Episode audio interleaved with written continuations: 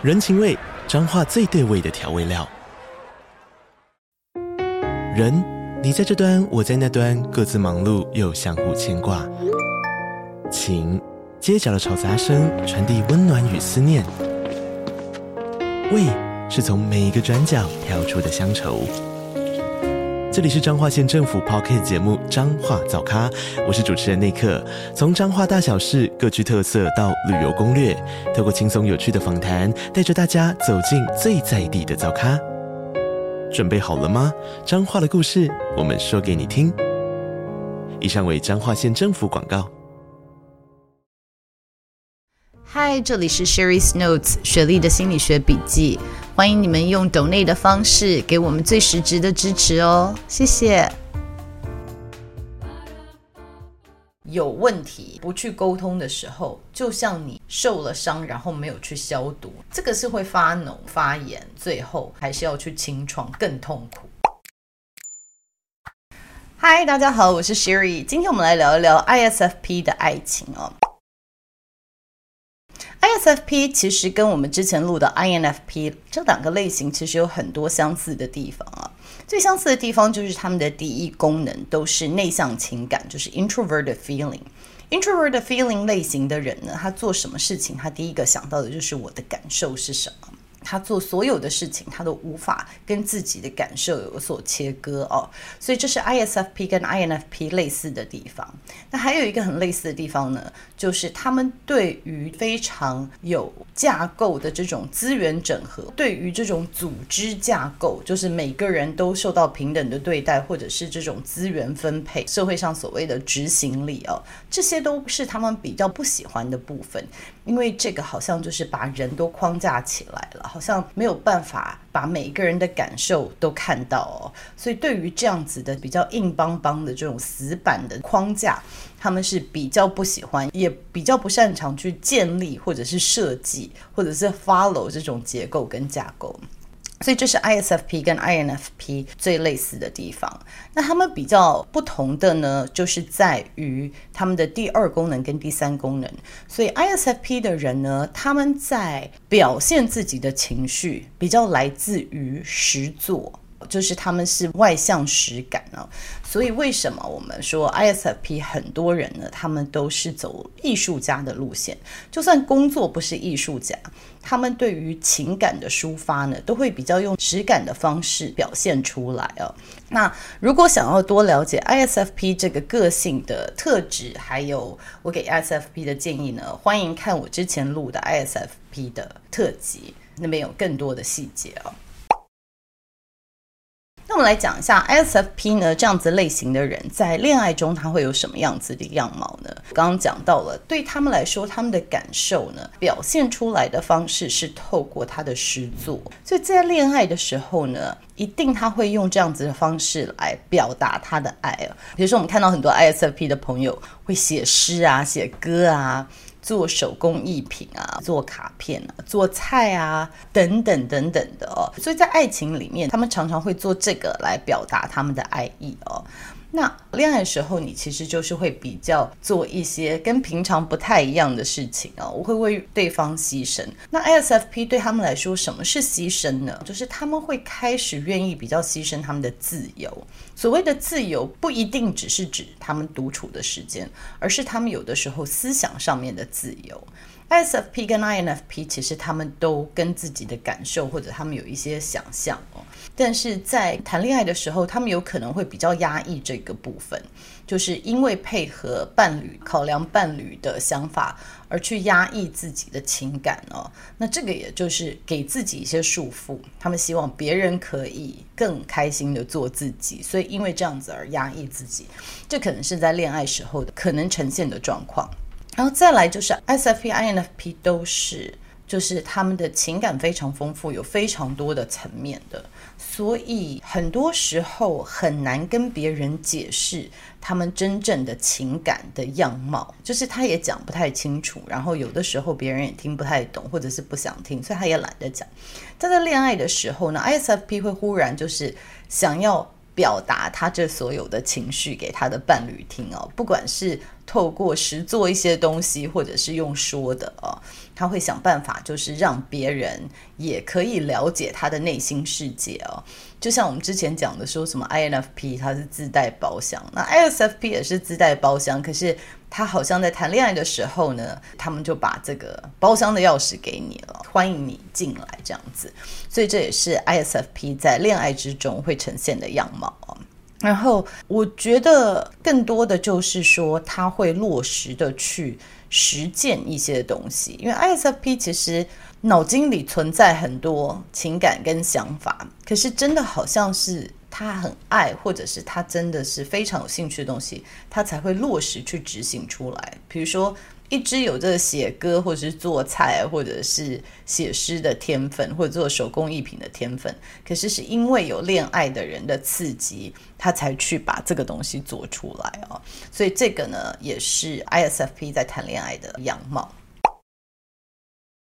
那刚刚也提到了，ISFP 给爱的方式可能是透过他的诗作，然后再来很多其实是陪伴呢，就是他可能会去感受对方的感受是什么，就是了解对方情感的复杂度哦，然后可以去同理他，就是跟他好像。坐在他旁边陪伴这样子哦，这是 ISFP 一个给爱的方式。ISFP 是怎么接受爱的呢？对于 ISFP 来说，INFP 跟 ISFP 都是哦，就是当他躲到他的包厢里了，你要让他可以在这样子的包厢里思考，或者是感受他的感受哦。他有的时候需要一些时间来消化这些感受。那我觉得 ISFP 的人可能他需要的身体独处的时间不一定多少，但是他更期待你给他的是空间上面跟思考上面的自由。所以当他们已经把他包厢的钥匙交给你了，但你需要让他在思考空间有一些自由。然后当他不管是他用什么样子的方式呈现他的感受啊，他也会希望你可以尊重他这个过程，是他。期待的支持，比如说他需要独处，或者是他希望你在旁边不讲话的陪伴哦。然后最重要的是，当他把这些他的情感，比如说用画画的呈现出来，或者是不管怎么样的方式呈现出来，他的伴侣是可以看到，而且领悟到，可以接受的。我觉得这个是最高层 ISFP 可以感受爱的方式，就是他把他所有的心血，他所有的情感都放在。一幅画里面画出一幅画，然后你在这画里面看到他的情感，然后被这个感动。我觉得这是 ISFP 可以接受到爱的最高标准。那 ISFP 在情感上面会碰到什么问题呢？还是看到很多都是跟沟通相关的哦。应该这样讲哦，INFP、ISFP 因为他的情感非常丰富，那他也不太爱用说的。所以有的时候伴侣会抓不到他们到底是在想什么，在这个状况下，其实就有很多可能的挑战出来了。第一个就是你没有实际让你的伴侣体会到你的感受有多深、有多复杂。再来就是 ISFP、INFP，我觉得都是最好是井水不犯河水啦，就是他们不是很喜欢有冲突的状况，因为对他来说，每个人都有这么多情绪，大家都可以做自己，所以他会因为不想要面对冲突而闪躲一些可能在感情中比较重要的话题哦。那躲避沟通这件事情，可能一会让对方抓狂哦。就是你越不讲，我越想知道你到底在想什么，到底在想什么？你为什么这样子怪怪的？你为什么不跟我讲话？就是人家可能抓得更紧，要不然就是别人真的是比较白目的，就完全不晓得你在想什么。那不晓得你在想什么，就一而再再而三的踩到你的线。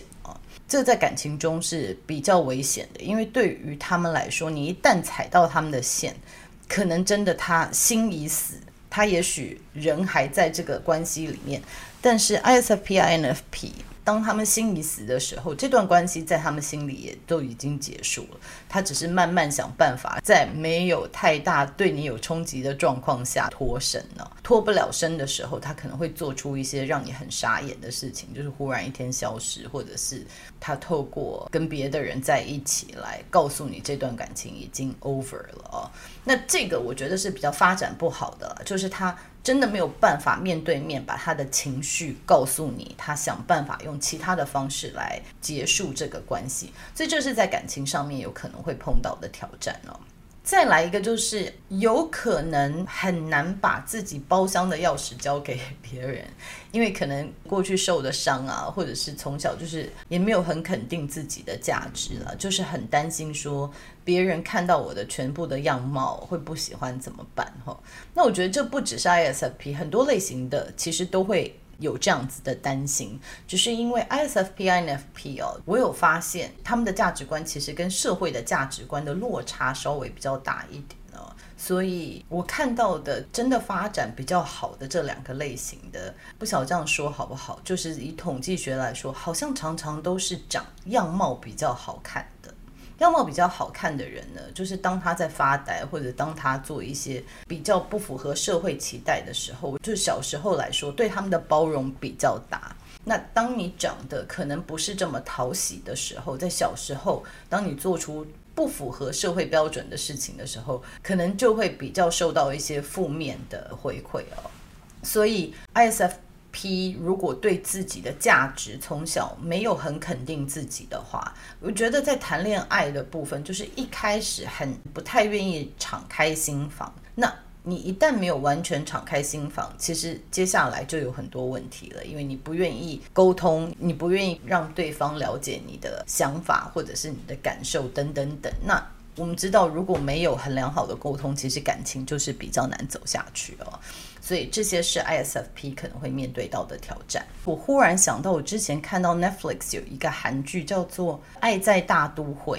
他们就是讲在一起非常久了，就是年轻的就是初恋男女啊。然后他们两个一直都是朋友里面很稳定的一对啊，连观众都会觉得他们两个一定就是白头到老了，相处方式都很可爱这样子。诶，如果没有看到的人，请在这里就先关掉，有有这叫什么暴雷嘛